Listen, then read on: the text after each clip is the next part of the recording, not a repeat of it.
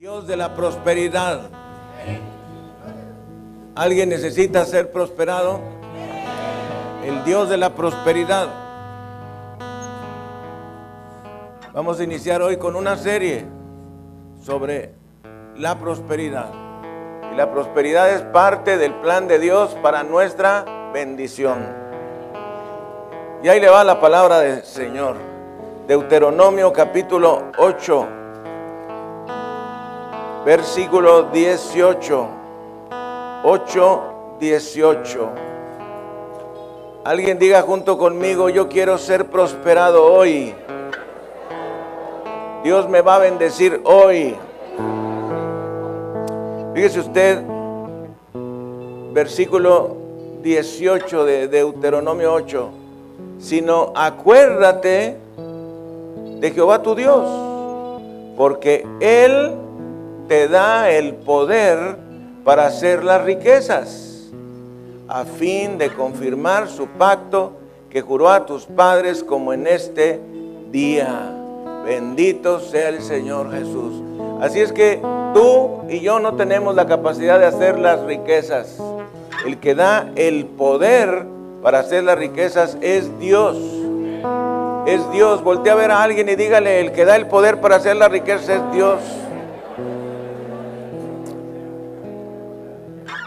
Muy bien, vamos a orar, Padre, te damos gracias infinitas en esta hora por tu amor, por tu bondad, por tu infinita misericordia que tienes para con nosotros. Gracias, Señor, porque tú quieres que todos seamos salvos y vayamos al conocimiento de la verdad, que hay un solo Dios y un solo Salvador, Jesucristo. Y a través de Él todas las bendiciones. Gracias, Padre. Te pedimos que el Espíritu Santo nos guíe y nos revele tu palabra, ya que el Espíritu Santo es el inspirador de las Sagradas Escrituras, no hay mejor maestro que Él.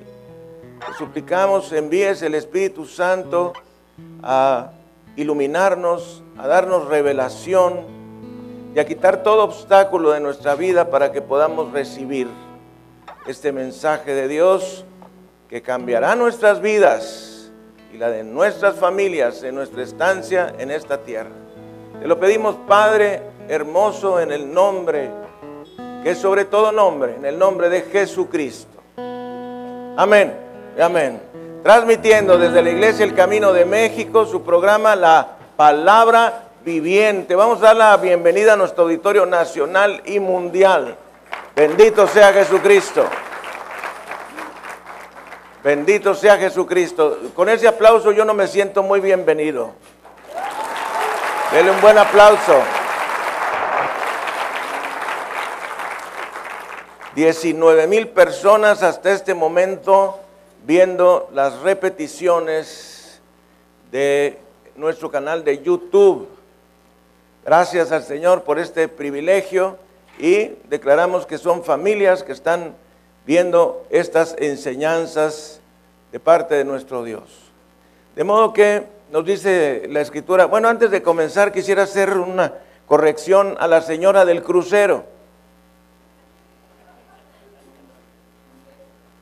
Ustedes recordarán que la semana pasada les conté que en un crucero había una señora que, que estaba mirando fijamente a un hombre y no le quitaba la vista de encima y no le quitaba la vista de encima y esto por un espacio largo como de cerca de una hora dos horas. Entonces el hombre pues se sintió como steering, ¿no? Que dicen que se le han estado viendo fijamente y entonces se voltea y le dice a la señora, oiga señora, disculpe, ¿nos conocemos? Dice, contesta la señora, es que usted se parece mucho a mi segundo esposo. Y digo, ¿y cuántos ha tenido señora? Uno.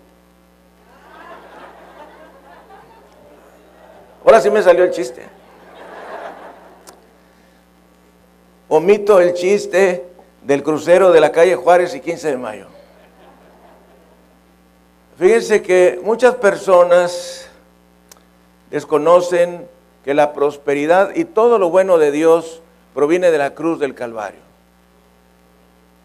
No me cansaré de repetir que todo lo bueno de Dios viene a nosotros a través de la obra de la cruz. Y la prosperidad no es una excepción. Nosotros podemos tener una idea, una opinión, información, pero tristemente no tenemos una convicción. Y cuando nosotros no tenemos una convicción, y esto es algo que nace en nuestro corazón, pues nosotros no podemos recibir cosas importantes de parte de Dios. Nos quedamos, como decía alguien, pues Dios me está bendiciendo, pero muy por encimita. La culpa no es de Dios, ¿eh? nunca va a ser la culpa de Dios. Generalmente nosotros somos muy dados a culpar a Dios de todo lo malo que nos pasa y ese es un error. Cuando Dios quiere todo lo bueno para nosotros. Cuando las cosas están pasando mal, pues nada más hay dos culpables. El primero eres tú y el segundo es Satanás. Pero Satanás no te puede hacer nada a menos que tú se lo permitas. Así es que ya es buen tiempo de echar a Satanás de nuestro hogar y dejar que la presencia del Espíritu Santo continuamente esté en nuestro hogar. Sigamos esa frase del profeta Elías que decía, vive Jehová en cuya presencia estoy.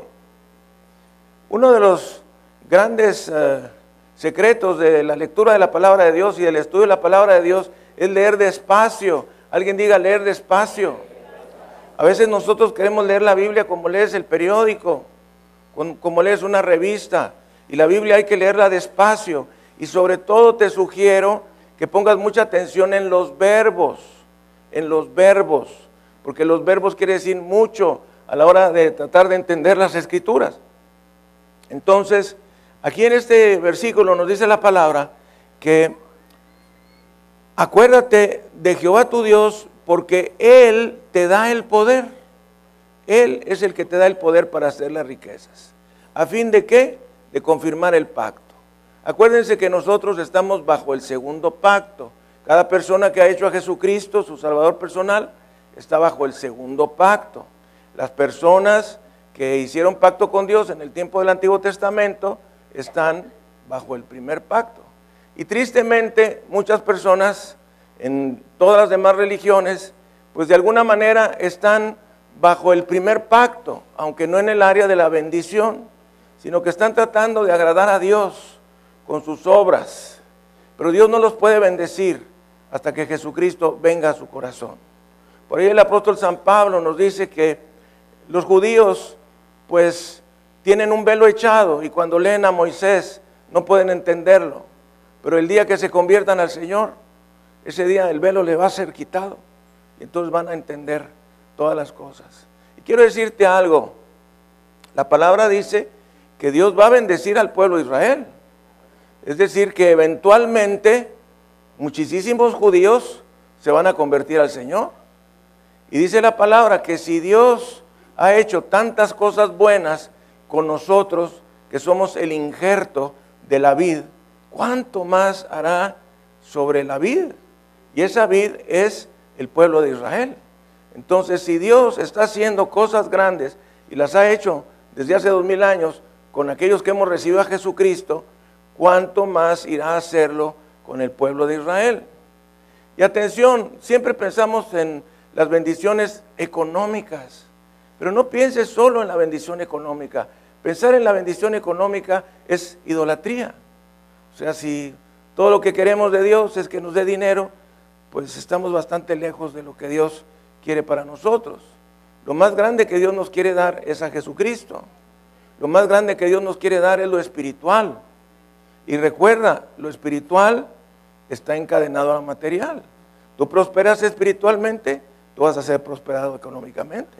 Y no solamente vas a ser prosperado económicamente, vas a ser prosperado en tu salud, en tus relaciones, en tu matrimonio, en tu familia, con tus hijos, con tus enemigos. Porque la palabra de Dios dice que cuando uno está en comunión con Dios, aún a los enemigos, hace estar en paz contigo. Dele gloria, honra y alabanza al Cordero. Oye, en lugar de defenderte, ponte a orar. Pídele a Dios. Todas las señoras que tienen maridos enojones y criticones y todo lo demás, ones que sea malo, pues oye, en lugar de pelearte, ora. En lugar de discutir, ora. en lugar de tener problemas, ora. Y Dios le va a decir a tu marido lo que tú quieres que él haga. Es más valiosa la oración que la coerción. La coerción es la mujer que está empujando y ándale y ándale, se le olvidó que su esposo y ahora lo trata como su hijo. gracias a Dios por el don de la maternidad de las mujeres, pero algunas se pasan. Su esposo no es su hijo, es su marido. Entonces, en lugar de estar con la eterna letanía de las famosas, uh, ¿qué eran? Las CES o las CEL, ya no me acuerdo que les habíamos puesto, porque la mujer después de los 30 años, CES, después de los 30 años, se vuelve cantaleta. Lo mismo, lero, lero, lero. Este, busca el liderazgo en el matrimonio, lo busca. No necesitas buscar el liderazgo, tú lo tienes. Dios nos ha dado a los hombres el liderazgo, pero pues cuánta mujer pues está guiando así como Matajari su familia, ¿verdad? Para aquellos que no sepan quién fue Matajari, fue una espía, ¿verdad? Que conseguía secretos ahí por todos lados. No mataba a nadie, pero era media espiona. Entonces, ah, sea el nombre de Jesucristo bendito. Dios tiene tanto para nosotros que no lo alcanzamos a ver. Y todas, todas las bendiciones que vienen a la vida del ser humano vienen por causa de la obra de Jesucristo en la cruz del Calvario. Y vamos a leer Génesis en el capítulo 1, versículos 26 al 28. Espero que traiga una libretita y tome algunos apuntes. Y nos dice, hagamos al hombre a nuestra imagen, conforme a nuestra semejanza, y señoré en los peces del mar, en las aves de los cielos, en las bestias, en toda la tierra y en todo animal que se arrastra sobre la tierra. Y creó Dios al hombre a su imagen, a imagen de Dios lo creó, varón y hembra los creó y los bendijo Dios. Alguien diga amén, te alabamos Señor. Esa es la primera bendición reseñada en las escrituras. Y les dijo, fructificad y multiplicaos, llenad la tierra y sojuzgadla señoread en los peces del mar, en las aves de los cielos y en todas las bestias que se mueven sobre la tierra. Bendito y alabado sea Jesucristo. En este pasaje se narra la primera bendición de toda la Biblia, es esta, number one. Dios no bendijo nada de lo que había creado, incluyendo al hombre, sino hasta que lo une en matrimonio.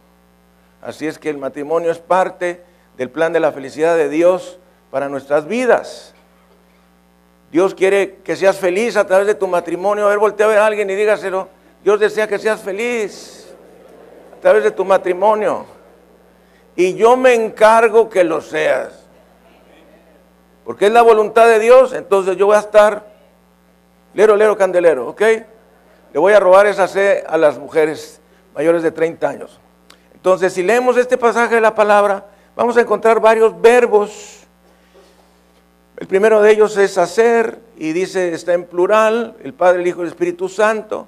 También nos dice el verbo bendecir, el verbo fructificar, multiplicar, llenar, sojuzgar y finalmente, de nuevo, señorear. Entonces son verbos que aparecen en este pasaje que son importantes. Ah, vemos la acción de Dios en el hacer, vemos la acción de Dios en el bendecir, pero vemos el deseo de Dios y el plan de Dios de que el hombre sea el Señor de la creación. Dice la palabra del Señor que Él nos creó para ejercer señorío. Y la palabra señorío es exactamente lo opuesto a ser esclavos. Entonces Dios quiere que seamos señores. Satanás quiere que seamos entonces Satanás se pone bien contento cuando te ve a ti triste, deprimido, desalentado, mm, boquiabierto, jalándote los cabellos, etcétera, etcétera, porque está triunfando sobre tu vida. La tristeza es un escaparate abierto de que Satanás ha triunfado y no Jesucristo. Entonces cada vez que nosotros estamos tristes, tristes, estamos anunciando al mundo que Jesucristo fracasó. En una ocasión Ah, se narra que había un pastor pues muy enojón, muy corajudo, andaba muy entristecido, eh, andaba como la muñeca fea, este, rondando por entre los rincones, etc. Y entonces, pues un día su esposa y sus hijos se vistieron de negro, todos de negro. Entonces llega el pastor de la iglesia, ¿verdad? Y como siempre, triste, desalentado, deprimido, porque ustedes han de saber que a veces hay muchas eh, razones por las que un pastor esté triste. Entonces llega y ve a toda la familia vestida de negro. Entonces se asustó. ¿Qué, pasó? ¿Qué pasó? ¿Por qué andas vestida de negro? ¿Por qué mis hijos andan vestidos de negro? ¿Qué pasa? Entonces dice la señora, le dice, es que Dios ha muerto.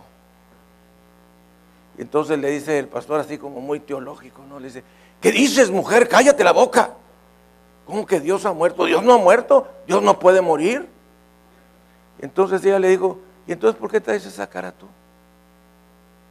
¿Por qué andas desalentado, deprimido, decepcionado, fracasado? Dios no ha muerto. Dios no ha muerto. Dios no ha muerto. Dele gloria, honra y alabanza al Cordero. Dios no ha muerto. Y le tengo otra noticia. Tampoco ha quebrantado su pacto. Es que voltea a ver la persona para un lado y le, ten paciencia, ten paciencia. La palabra paciencia es una palabra compuesta de pa y ciencia. Hay que tener ciencia, hay que esperar. Entonces Dios no ha muerto, por un lado, y por otro lado, no ha quebrantado su pacto, no ha roto su pacto. El pacto sigue. Y una de las razones principales por las que el pueblo de Israel ha sido prosperado es porque creen que están en una relación de pacto con Dios. No lo piensan, lo creen.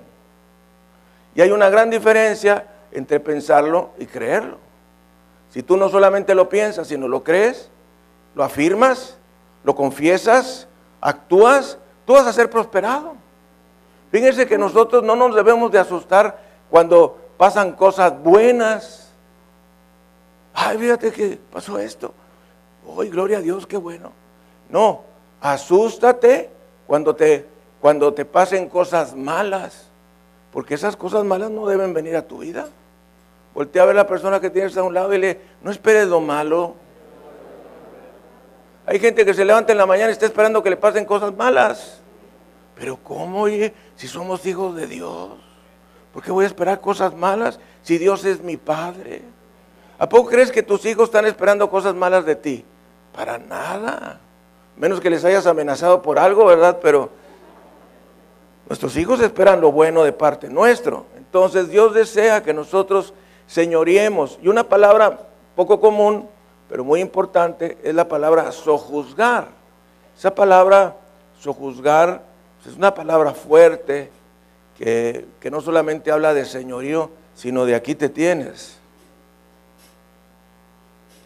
Como cuando un niño ahí está muy necio y no entiende y lo tomas del brazo le dices, te aplacas. Bueno, Dios dice que nosotros hemos sido llamados para sojuzgar. Y podía seguirle hablando de este par de versículos, sobre todo en la parte final, que dice el Señor que Él nos ha puesto para sojuzgar y señorear todas las bestias de la tierra. Fue un lapsus. Bien.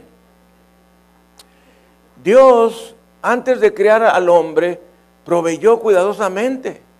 Fíjese, si nos vamos al libro del Génesis, ah, quise decir con eso de las bestias, pues todo tipo de animal, ¿verdad? Todo tipo de animal. Dice Génesis capítulo 1, versículo 2, y la tierra estaba desordenada y vacía. Alguien diga desordenada y vacía. Y las tinieblas estaban sobre la faz del abismo, y el Espíritu de Dios se movía sobre la faz de las aguas. Casi ni te lo puedes creer lo que voy a decir a continuación. ¿Qué pasó? ¿Qué no Dios había creado? Y ahora de pronto nos encontramos que la tierra se encuentra desordenada y vacía. ¿Qué es acaso Dios hace las cosas desordenadas cuando Dios es el Dios del orden? ¿Qué va a haber algo que sea vacío cuando Dios es el Dios contrario a la confusión, Bueno, esto quiere decir que algo pasó. Y los hijos de Dios decimos algo pasó. Algo pasó entre Génesis 1.1 y Génesis 1.2. Si puede poner en su Biblia así, con letras pequeñas, algo pasó. Y eso algo que pasó fue la caída de Satanás del cielo, su caída de Lucero a la tierra. Y entonces Lucero, como le encanta hacer las cosas mal, pues hizo una semidestrucción de todo lo creado. Y fue por esto que la escritura nos dice que la tierra estaba desordenada y vacía y las tinieblas estaban sobre la faz del abismo. Es decir, que de pronto nos vemos en Génesis del 1 al 2 que algo que estaba había sido creado perfecto, de pronto se encuentra en imperfección. Pero también tenemos una noticia muy hermosa en este versículo 2, porque nos habla de que el Espíritu de Dios se movía sobre la faz de las aguas. Y este tiene un mensaje subliminal, que quiere decir que no importa el caos que esté en tu vida, no importa el desastre que estés pasando en tu vida y, y oye, todo mal, todo negro, todo feo, no hay para dónde voltear, eh, me dan ganas de irme corriendo al cerro y eres bastante malito como yo para andar escalando. Quiero irme, ay, ah, hasta me quisiera morir. A veces decimos, ¿verdad? Incorrectamente, no hallamos la puerta. Bueno, quiero darte buenas noticias. Si el Espíritu Santo está en tu vida, eso va a cambiar, va a ser restaurado, bendecido, sanado, vuelto al camino, porque el Espíritu de Dios se movía sobre la faz de las aguas. Dele gloria, honra y alabanza al Cordero. Y alguien diga, el Espíritu Santo hace la diferencia. Fíjese que muchas personas le van al Padre, a Dios Padre, otros le vamos al Señor Jesucristo y algunos más le van al Espíritu Santo. Oye, pues no hay que irle a uno o al otro, al otro, todos le vamos a Dios y todos le vamos a Jesucristo. Una vez me encontré una persona y me dijo, ¿en tu iglesia de qué son? ¿De los que le van al Padre? ¿De los que le van al Hijo? ¿De los que van al Espíritu Santo? Le dije, no, le dije, todos le vamos a Cristo, todos, todos le vamos a Cristo. Cada una de las personas tiene una actividad específica, pero los tres es Dios. No lo puedo entender con mi mente súper finita, pero esa es la verdad escritural. Entonces, pues el Espíritu Santo hace su aparición. Fíjese que dice la palabra que, y dijo Dios, bueno, me voy a antes, en principio crió Dios los cielos y la tierra. Este Dios que aparece aquí es la palabra hebrea Elohim. Elohim hizo los cielos y la tierra, y de pronto la tierra está desordenada y vacía, y viene el Holy Spirit ¿Qué estaba viendo el Holy Spirit? Ah, qué lucero, espérate para cuando llegues allá al, abismo, ¿cómo te vas a tener el tiempo que vas a estar encarcelado mil años? Mira nomás lo que hizo este, mira, mira, mira, mira lo que hizo. No, hombre, pero aquí estoy yo para arreglarlo. Bendito sea Jesucristo. Y es por esto que necesitamos el Espíritu Santo. Necesitamos el Espíritu Santo. La creación entera gime dolores de parto, esperando la redención gloriosa de nosotros. Bendito sea Jesús. Entonces, dos veces en este pasaje, el 26 al 28, se nos habla de señorear, una de sojuzgar. Entonces esa tierra estaba en desastre, desordenada y vacía. Hay dos palabritas hebreas muy importantes que van más allá de lo que pudiera, pudiéramos pensar de desordenada y vacía. Es decir, que era una de las palabras significa que la, que la tierra era un basurero. Así, eso dice esa palabra hebrea. Entonces, ah, antes de que Dios, piense junto conmigo, antes de que Dios pusiera al hombre en la creación, ya había hecho la creación.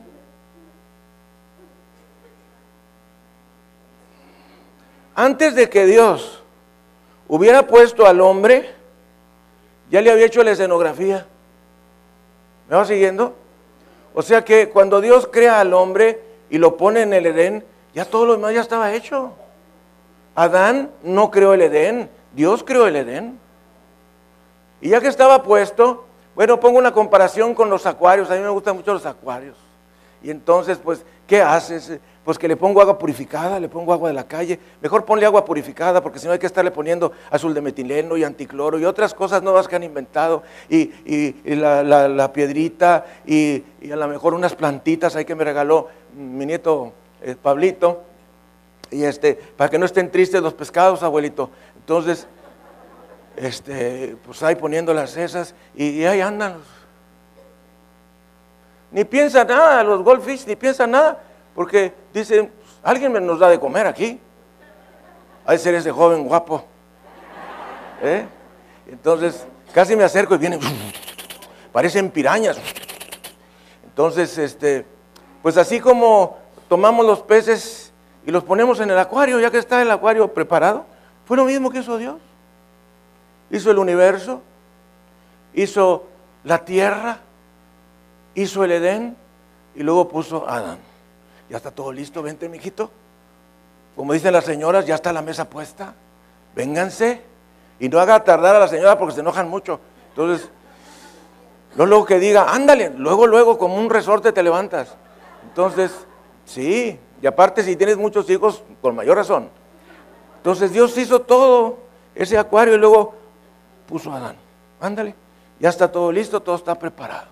Bueno, la enseñanza es esta. Óigalo usted antes de que tu problema venga, ya está la solución.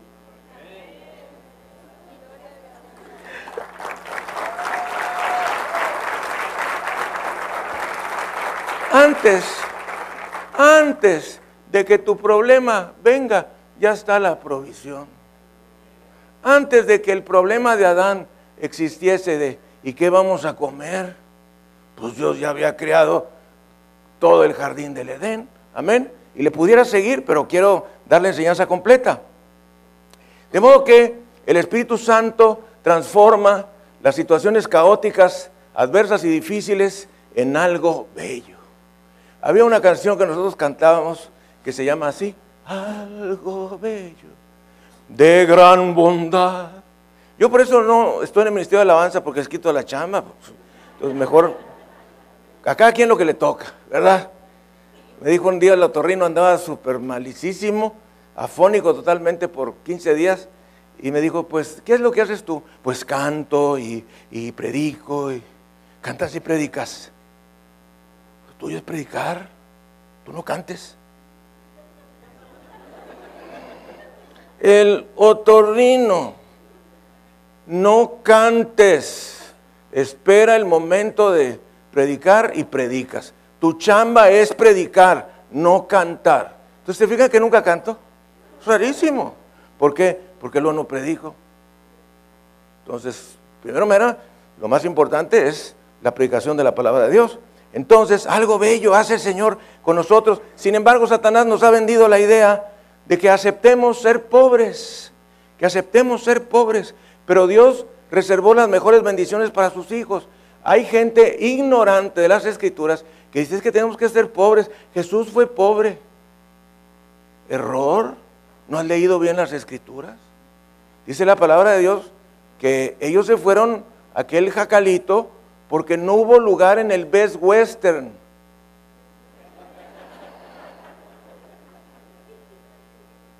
El mesón era el comfort inn de aquellos tiempos. Era el que te guste, el safi de aquellos tiempos. Era el mesón, era lo que había. Y podían pagar. Porque Jesucristo era carpintero, junto con su papá, que ya para ese tiempo ya había pasado la presencia de Dios, y con su mamá. Entonces tenían para pagar, pero no había lugar. Y así cuando tú has salido de vacaciones en alguna ocasión y no encuentras un lugar, pues me quedo en el carro. Pues me pasó una vez en el carro, ahí durmiendo, que no te lo aconsejo para nada, menos en estos tiempos, pero así nos tocó. Entonces a Jesús también así le tocó. Le tocó irse a ese establo porque estaba el hotel lleno. ¿Ok? Entonces vamos a ver varios principios y el primero de ellos y más importante de todos que nos tiene que quedar muy en claro es que Dios es el propietario de la prosperidad. Vamos a ir a, a Geo capítulo 2 versículo 8. Son estos libros que casi nunca lees. Ageo capítulo 2, versículo 8. Pues ¿quién se va a acordar de Ageo? Pues a duras penas te acuerdas de los apóstoles. Ageo. Pues, ¿Quién es Ageo? Pues Ageo era uno de los profetas menores. Óigale, ¿cómo le hago para saber quién es un profeta mayor y un menor? Bueno, si quieres no tener que machetearlo, te lo voy a decir muy fácil. Los que tienen muchas hojas son los, gran, los profetas mayores. Los que tienen pocas hojas son los profetas menores. Y así ya no te vas a tener que sacrificar gastando eh, el, el, poco espacio que tenemos en el cerebro. Entonces, ah, bueno, que te dicen de pronto, Abdías, pocas hojas, profeta menor. Ageo, pocas hojas, profeta menor. Isaías, muchas hojas, profeta mayor. ¡Wow! Eres un erudito de las escrituras. Qué cosa tan tremenda. Entonces Dios es el dueño de la prosperidad. ¿Y dónde se encuentra Ageo? Después de Sofonías. ¿Y dónde está Sofonías? Después de Habacuc. Ageo, capítulo 2, versículo 8. Mía es la plata y mío es el oro, dice Jehová de los ejércitos. Le voy a decir una cosa. Si tú te pones necio y dices, es que no, los cristianos debemos ser pobres. ¿Sabes qué dice Dios? Ni modo. Es que yo creo que uno como cristiano debe ser así, muy propio. Amados hermanos, agarrémonos las manos. Qué gozo tenemos en Cristo. Eh un gozo tremendo. No, si tú quieres ser así, Dios te respeta. Pues dice Dios, pues pobrecito, va a sufrir. Porque Dios quiere que estemos contentos, gozosos. ¿Quién sabía que Dios es un Dios gozoso? ¿Ustedes piensan que Jesucristo fue lleno del Espíritu Santo? ¿Cómo sería? ¿Cómo sería? ¿Cómo estaría? Gozoso. Porque si tú eres lleno del Espíritu Santo, tú vas a tener gozo. De modo que si el Espíritu Santo anda muy apagadón en nuestras vidas, pues no vamos a tener gozo. O vamos a estar muy limitado el gozo de nuestras vidas. Entonces Dios es el dueño de la prosperidad, Él es el propietario. Y óigale una frase que yo siempre digo, dice el Señor su palabra, a mí es la plata, a mí es el oro, y al que quiero le doy. Jejeje. Je, je. Voltea a ver la persona que tiene a un lado. Sí, pues dígale, mira es la plata, mí es el oro. ¿Y por qué aquel sí tiene y yo no? Pues porque a quien quiere le da. Entonces hay que conocer cuáles son los secretos para que me toque a mí también. Pues luego, no que te diga, no, es que tu hermano se llevó todo y a ti no te quedó nada. Uy, qué triste, ¿verdad? Qué triste. Yo me acuerdo por ahí, eh, unos hermanos, hermanos mellizos, no eran cristianos, no eran salvos, pero eran mellizos y entonces este, el primero que nació le tocó toda la inteligencia y al otro el que reprobaba. Y entonces alguien le dijo por ahí, es que tu hermano mayor te robó todo. Y vivió toda su vida pensando eso. Entonces, mis amados, esa prosperidad que Dios dio a los judíos bajo el primer pacto, la tienes tú. Y tú, y tú, y tú, y tú, y tú, y tú, y tú, y tú, y tú, si has hecho a Jesucristo tu Salvador personal porque nos encontramos en una relación de pacto y Dios no se echa para atrás de ningún pacto. Si Dios juzga fuerte al que rompe el pacto del matrimonio, ¿tú crees que Dios va a violar su pacto? Para nada. ¿Ok? Entonces, ya no voy a numerar los principios, lo voy a decir así de seguidito. La prosperidad está a nuestro alcance. La prosperidad no es solo para unos cuantos hijos de Dios, es para todos. Somos hijos de Dios, somos hijos del Rey, del gran Rey. Bendito sea Jesucristo. Y si tú por alguna razón has estado sufriendo mucho como yo, pues debes decir lo siguiente, estoy escalando, alguien diga estoy escalando. Todas las cosas malas que nos han ocurrido en nuestra vida son peldaños, me gusta más la palabra peldaño que escalón, son peldaños que nos van a llegar, nos van a servir para alcanzar el éxito basado en la palabra de Dios, Romanos 8:28, más sabemos que a los que aman a Dios, todas las cosas les ayudan a bien. Esto es, los que conforme a su propósito han sido llamados. ¿Qué quiere decir eso? Que todo lo que te ha pasado en tu vida es un peldaño. Es un peldaño. A lo mejor peldaño chico, peldaño grande, peldaño mediano, pero es un escalón para que tú vayas para adelante, para que tú alcances el éxito en tu vida. Y debo de hacer una acotación siempre y cuando tú quieras.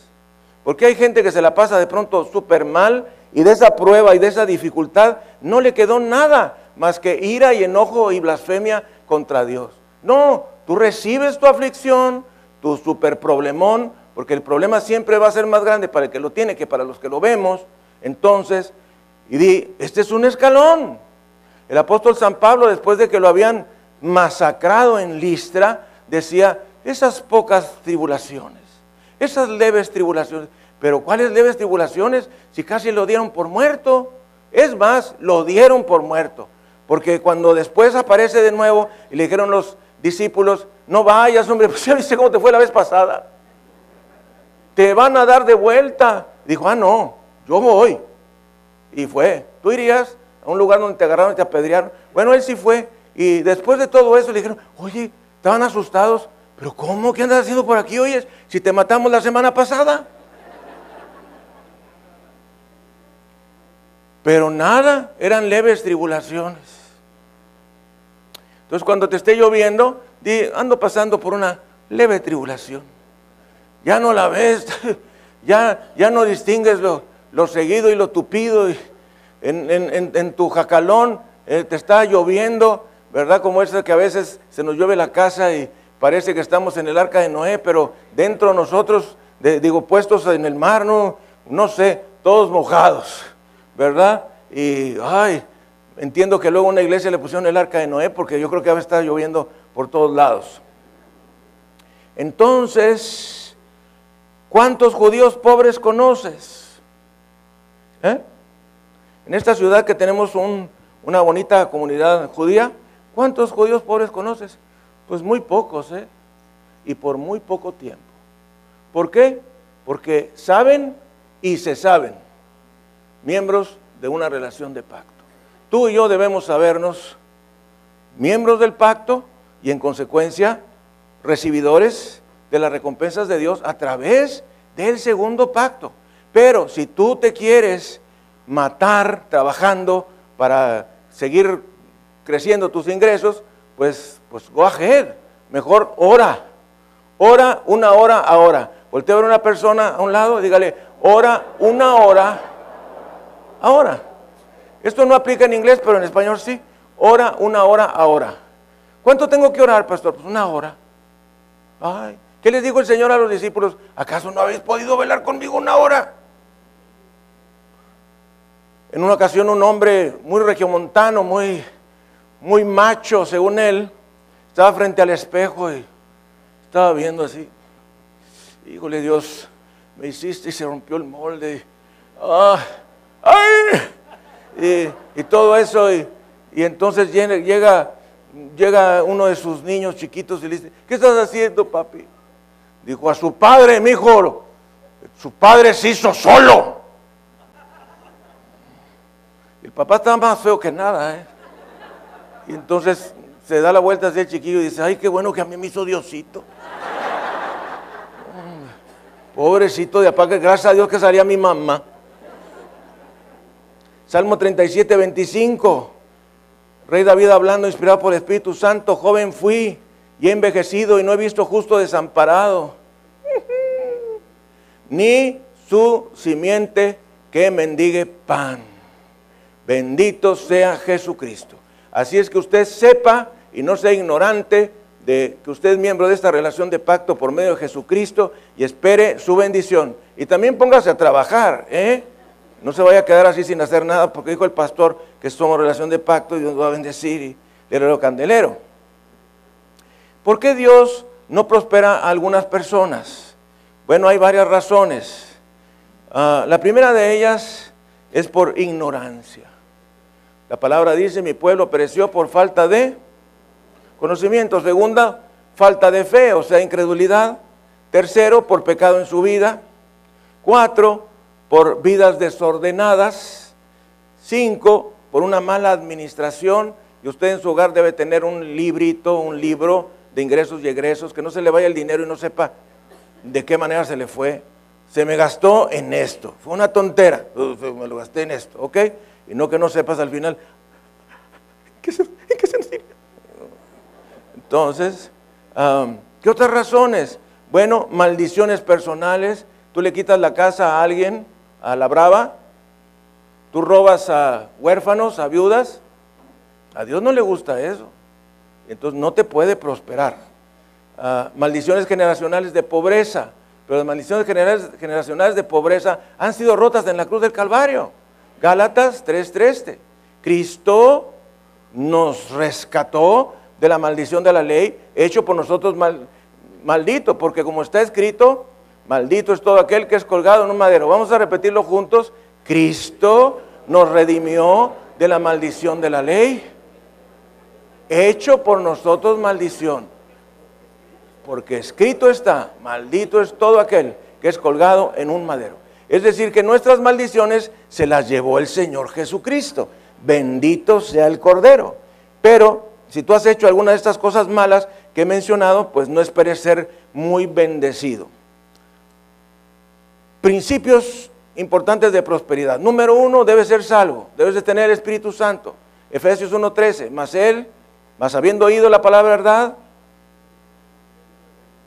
mas habiendo oído la palabra de verdad, el evangelio de la salvación, y habiendo creído en él, fuisteis sellados con el Espíritu Santo de la promesa. Segundo, Dios tiene plantado un huerto para ti. Y eso quiere decir que Dios puso muchos árboles, pero puso dos en particular. Uno bueno y uno malo. El bueno es eh, el árbol de la vida. El malo es el árbol de la ciencia del bien y el mal. Y quiero adelantarte que toda tu vida y desde que Dios amanece por la mañana, tú y yo estamos frente a dos árboles. Y los hijos de Dios decimos, estamos frente a dos árboles. Toda la vida. Toda la vida vamos a tener dos árboles. O escoges el árbol de la izquierda, que es el árbol de la ciencia del bien y el mal, o escoges el árbol de la derecha, que es el árbol de la vida. Si te vas sobres como Eva sobre el árbol de la ciencia del bien y del mal, pues lo que puedes esperar es mucho trabajo, muchas desilusiones, muchas tristezas, mucha depresión y pobres resultados. Si te vas por el árbol de la derecha, ah, y aparte condenación eterna. Si te vas por el del lado derecho, casi nada, ¿verdad? Y si te vas por el lado derecho, vas a tener bendición, salud, prosperidad. ¿Por qué? Porque me voy sobre el árbol de la vida. Atención, el árbol de la ciencia del bien y el mal es un árbol bonito. O sea, como nosotros pintaríamos así, así como los niños en el kinder, ¿se acuerdan que cómo pinta un niño un árbol? Pone el tronco y luego le hace más, más voluminoso y verde y verde y se deja caer con el, con el, con el color y con el crayón o con lo que está. Ay, hijito, ya se te está rompiendo la hoja, mijito. Este, entonces, se ve muy bonito. El árbol de la ciencia del bien y el mal se ve muy bonito. Alguien diga, se ve muy bonito. Pero tiene tremendas consecuencias. En cambio, y creo, porque eso no está en las escrituras, el árbol de la vida era feo. Alguien diga feo. Entonces tú ves el bonito y ves el feo, ¿sobre cuál te vas? Pues claro. Aunque ellos tenían la prohibición directa de Dios de no tomar de ese árbol. Es lo mismo que para nosotros hoy, en todo pecado que se nos pone enfrente, en toda tentación. Tercero, Dios plantó un árbol de bendición para ti. Están esos dos árboles, dice Génesis capítulo 2, versículo 9, que uh, y Jehová Dios hizo nacer de la tierra todo árbol delicioso a la vista. Quiere decir que no nomás el de la ciencia del bien y el mal era bonito, sino todos los demás. Y bueno, para comer también, alguien diga también, o sea, como que parece que no se ve, pero ahí está. También el árbol de la vida, lo puso primero, en medio del huerto. Y el árbol de la ciencia del bien y del mal. ¿Ok? Dos árboles. Yo tengo por ahí un mensaje que se llama Hay dos árboles en tu futuro. Otro que se llama Hay un ángel en tu futuro. Es que me gustan mucho los títulos así de películas, por eso le pongo nombres así. Entonces, eh, por ahí Santiago nos dice que toda dádiva y todo don perfecto viene de lo alto del Padre de las luces, en cual no hay mudanza ni sombra de variación. Eso quiere decir que Dios no juega chueco. Voltea a ver a la persona que tiene a un lado y dígale, Dios no juega chueco. Dios lo que promete lo cumple. Se acabó. No te puedo asegurar cuánto se tarde, pero lo que promete lo cumple. ¿Verdad? Nosotros no nos nacemos y nos morimos el mismo día. Hay un proceso en cada uno. Las señoras se embarazan y no tienen un bebé al día siguiente. La señora fue a consultar y le dijo, le preguntó el doctor, ¿cuánto tiene de embarazada? Dijo, media hora.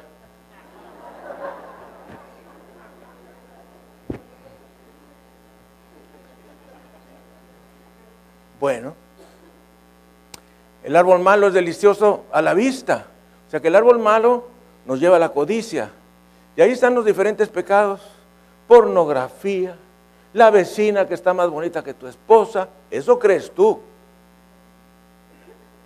Dicen los norteamericanos que siempre el zacate se ve más verde en la acera opuesta. Error. El zacate más bonito que hay lo tienes en tu casa. Todo lo que tú necesitas en esta tierra, ya lo tienes. Si tú has hecho a Cristo tu Salvador personal, ya lo tienes. En un cuartito cabe todo lo que tú necesitas y que quieres y vas a tener. Ahí no te va a caber el BMW, ni el Lamborghini, ni todo lo demás. Ahí te está dando el ataque, el patatús, y, le dices a uno de tus hijos, tráeme, tráeme el reloj que me dieron cuando cumplí 25 años en la empresa. Y ahora tan chafos regalos que les dan, aparte, y mal marcados. Ahí ya nomás le ponen las iniciales para no ponerle una dedicatoria. MMR, mm, tres puntos. Ahí le, su, esfuerzo en cinco años. No, hombre. Entonces no vas a, decirle a tus hijos que te traigan, mete el Lamborghini aquí a la recama. ¿eh? Ahora, lo que quieres hacer a tu esposa, a tus hijos, ahí, aquí, aquí, Ani, aquí, aquí, aquí, aquí quiero lo que yo amo, lo que yo necesito, lo que yo quiero. Aquí está todo lo que yo amo. No es mi esposa porque está ahí haciendo consejerías allá y mis hijas sirviendo, pero todo lo que yo amo está aquí. Quiero ser feliz, me vengo el domingo. Aquí está lo que yo amo, lo que yo quiero, lo que yo necesito, lo que me hace feliz. Y tú te vas a acordar de mí. Cuando uno está sufriendo no quieres tener a nadie más a los que te aman a ti. Que te acomoden la almohada, te den la pastilla, te una sobadita, te pongan la pomada esa con la que se te quitan los dolores. Ay, te sabe a gloria. Oye, pues no traigo dinero. ¿Qué importa? Ahí está la gente que tú amas. Lo más valioso está en nuestro hogar, no con la vecina Ay, se te salen los... Se te va el hálito. Ay, hasta casi decir, bendito sea Dios que ya. Ay, no, hombre, es bien fea esa mujer. Fea, fea, fea, fea, fea. Y tiene el corazón podrido. Y te va a podrir tu corazón tarde o temprano. Oiga lo que se lo digo.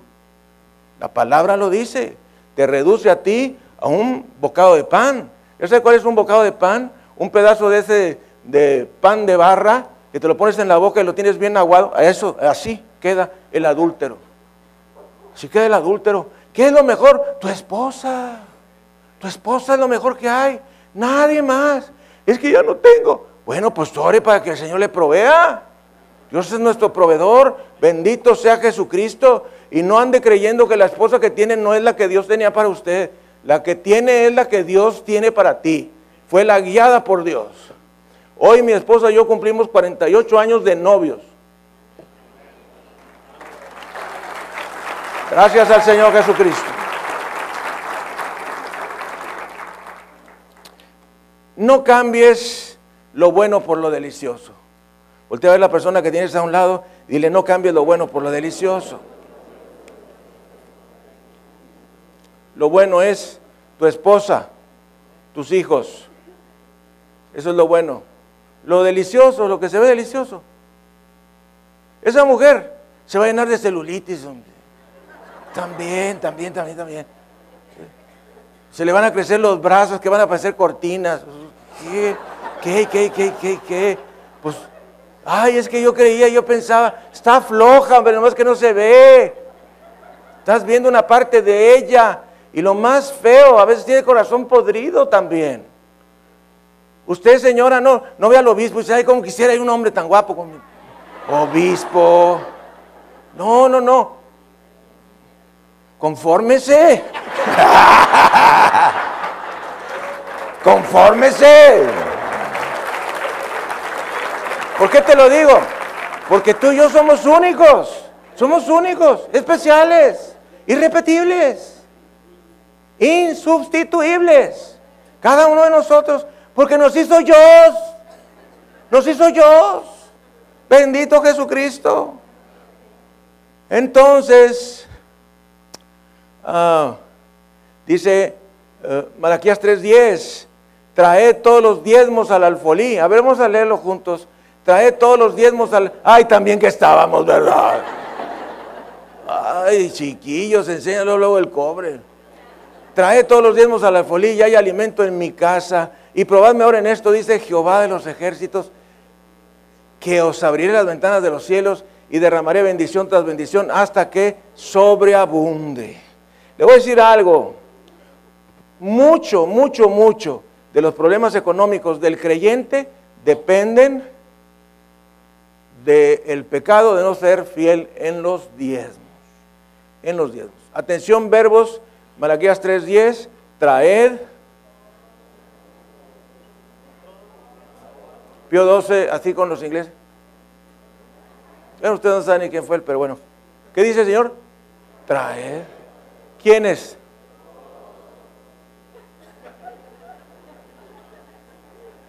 ¿Ya ve lo que es leer despacio?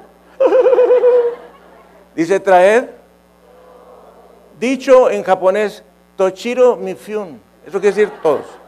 Traed todos los diezmos al folí. Ya hay alimento en mi casa. Y probadme. Ahora en esto dice que va los ejércitos que os abriré las ventanas de los cielos y tú haces dos cosas, Dios hace dos cosas. Tú traes los diezmos, tú lo pruebas a Él y Él hace dos cositas. Abre las ventanas de los cielos y derrama bendición.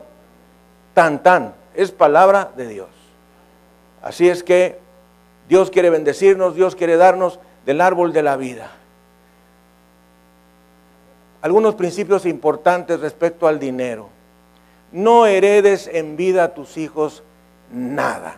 Voltea a la persona que tienes a un lado y dile, no heredes a tus hijos en vida nada. Oye, que estoy, es que le voy a dar, le voy a dar a, a, Rufito la casa. Y vas con el notario y le escrituras. No. ¿Y tu esposa? ¿La vas a dejar, la vas a dejar sin casa? No heredes nada a nadie si tú estás vivo. ¿Por qué? Porque luego el necesitado vas a ser tú y no vas a tener. Segundo, no salgas fiador por nadie. Ay, es que es buena persona. Ay, es que es mi amigo. Menos un desconocido. No prestes dinero. Si decides prestar dinero a alguien, mejor regálaselo en el nombre de Jesús y dalo por perdido. Es que un hermano me pidió regálaselo. Pero si estás esperando el comeback, olvídalo. No return, no va a regresar. Y tú vas a estar apretando el corazón y el estómago. Lo que diste, se fuiste, se fue. Se fue, se fue, se fue. Y no volverá. Mejor dile a Dios, bye, bye. Luego te van a andar sacando la vuelta porque le tienes que pagar. Qué horrible es eso. Oye. Es que no voy a la iglesia porque hay una persona que le presté y no tengo, para pagarle. Ni pidas ni el otro le des. Tan, tan. Diré, ¿por qué no vas con el pastor? Hay un fondo en la iglesia para apoyar a los hermanos cuando tienen dificultades. No es muy grande ni muy seguido, pero hay. Entonces, bien, bueno, pues tenemos que llegar a, esa puerta del árbol de la vida y la única manera de llegar a esa puerta del árbol de la vida es a través de Jesucristo. y usted voltea hacia ambos lados y le dice, la única manera de entrar a la puerta de la vida es a través de Jesucristo, porque Jesucristo es el árbol de la vida.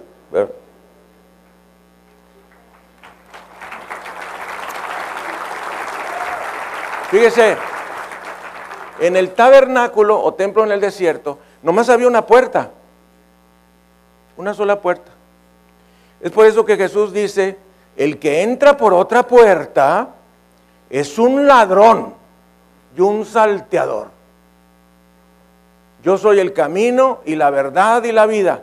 Nadie viene al Padre sino por mí, dice Jesús. Y también dice, el que trata de entrar por otra puerta es un ladrón y un salteador. ¿Qué quiere decir? Pues hay un camino nada más. Hay nomás una puerta a la salvación y a la bendición y se llama Jesucristo. Bendito sea su nombre precioso. Entonces, Jesús es la puerta, Jesús es el camino, Jesús es la verdad, Jesús es la vida. Pero necesitamos arrepentirnos de nuestros pecados. Esta es la parte que no nos gusta. Nos gustan las bendiciones, pero sin las condiciones. La condición es el arrepentimiento. Y hay otra que le voy a decir que a veces ni siquiera nos pasa por la mente, renunciar. Hay veces que nosotros decimos, es que yo ya me arrepentí. ¿De veras, de veras te arrepentiste de tus pecados? Sí, ya me arrepentí mm, mm, de los chismes, me arrepentí de la ira, del rencor, me arrepentí de la falta de perdón, me arrepentí de la pornografía, del adulterio, de la fornicación y de todo lo demás. Pero no has renunciado. Voltea a ver a la persona que tienes a un lado y le no has renunciado. Y si tú no renuncias, el pecado va a volver y a volver y a volver. Imagínate que ah, tú vas al trabajo y un día y firmas tu renuncia. ¿Eso qué quiere decir? ¿Que al día siguiente vas a ir? No, tú ya renunciaste. Te van a ver los demás compañeros del trabajo y, tu jefe. ¿Qué has haciendo por aquí hoy? Que no había renunciado ayer. No, pues aquí vengo de visita. Vengo a ver en qué les ayudo. Ni en cuenta, ¿verdad? Porque aparte somos mexicanos y los mexicanos somos, no queremos mucho esfuerzo. Entonces, ah, necesitamos no solamente arrepentirnos, sino renunciar. Porque todas las bendiciones de Dios están reservadas en el Espíritu. Y cuando nosotros nos decidimos vivir en el Espíritu, las bendiciones vienen. Cuando nosotros tomamos la decisión de vivir en el Espíritu, las bendiciones vienen. Ojo, no creas que te estoy diciendo que te la pasas hincado todo el día leyendo la Biblia. Yo tampoco lo hago. No es eso. Es una actitud de tu corazón. Es una actitud de arrepentimiento. Es una actitud de decir, para atrás, nada. Para adelante, todo. Para atrás, ni un milímetro. No hay marcha atrás. La esposa de Lot quiso voltear a ver. ¿Y qué le pasó? Se convirtió en estatua de sal. Esa es la enseñanza. Dice el apóstol, dice el Señor Jesucristo, el que pone las manos en el arado y mira para atrás, no es digno del reino de Dios. O sea que si tú ya te agarraste al arado, quien es Jesucristo nuestro Señor, no puedes voltear para atrás, solo para adelante, en el nombre de Jesús. Con su cabeza inclinada y sus ojos cerrados, vamos a Él. Haga un acto de fe, arrepiéntese y renuncie. Padre Celestial, en el nombre de todo por eso Jesús, me pongo delante de ti en esta hora reconociendo mi bajeza y tu grandeza, reconociendo tu santidad y mi impiedad, reconociendo tu bondad y mi desamor y mi falta de bondad, reconociendo todo lo malo que hay en mi vida, todo lo que he guardado por años, por siglos, guardando basura en mi corazón de cosas que no he entendido, porque no he tomado tu palabra en mis manos no he tratado de hacer un esfuerzo proactivo de entrar en contacto contigo. Perdóname, Señor. Estoy arrepentido, pero no solo eso, renuncio. Renuncio al pecado en mi vida, renuncio a todo lo que tú me muestres que no es agradable a ti. Solamente te pido tus fuerzas, tu gracia, tu poder, tu bondad, pero sobre todo tu perdón. Lávame con la sangre preciosa de Jesús. Y dame un nuevo comienzo. Dame un volver a ti. Llena de fuego mi corazón, poder, gracia, entusiasmo, valentía para hablar de ti a otras personas, para que juntamente conmigo vayan a tu presencia y gocen de tu bendición. Padre, pongo delante de ti a mi esposa, a mis hijos, a mis yernos, a mis nueras, a mis nietos, a toda la gente que amo. Pongo delante de ti, Señor, tu iglesia, el camino, tus pastores, los pongo delante de ti. Bendícenos, Señor. Abre las ventanas de los cielos y derrama toda esa bendición para mí y para mi familia y para lo que amo y para lo que mencioné. Porque quiero agradarte, porque tú dices en tu palabra que tú te deleitas en la prosperidad de tu siervo. Tú te deleitas en el favor de tu siervo. Tú te deleitas en la shalom de tu siervo. Hazlo así, te lo pedimos humildemente y que Jesucristo sea glorificado. Y los hijos de Dios decimos, amén. Gracias Señor, gracias Señor. Alabe y bendiga a nuestro Dios. Gracias Señor. Bendito sea el Señor Jesucristo. Amiga, amigo, usted que nos ha estado viendo a lo largo de esta transmisión, recuerde, Jesucristo es el camino. Vamos a despedir nuestra transmisión nacional y mundial. Bendito sea Jesucristo. Gracias, Señor. Muy bien, mis hermanos, vamos a sentarnos. Estamos felices y encantados. De...